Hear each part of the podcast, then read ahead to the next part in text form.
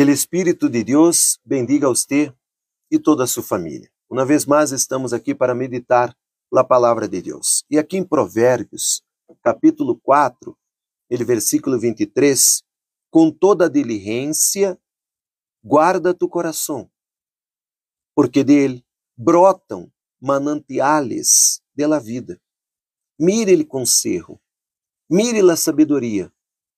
Ele diabo hará de todo para associar seu coração, para manchar tu coração, para levar você a pecar, para levar você a guardar qualquer ressentimento, qualquer tipo de sentimento que pueda perjudicar, interromper sua comunhão com Deus. Não permita. Não permita. Ponga uma blindaje em tu coração. Guarda tu coração para que você não tenha sua comunhão com Deus interrompida.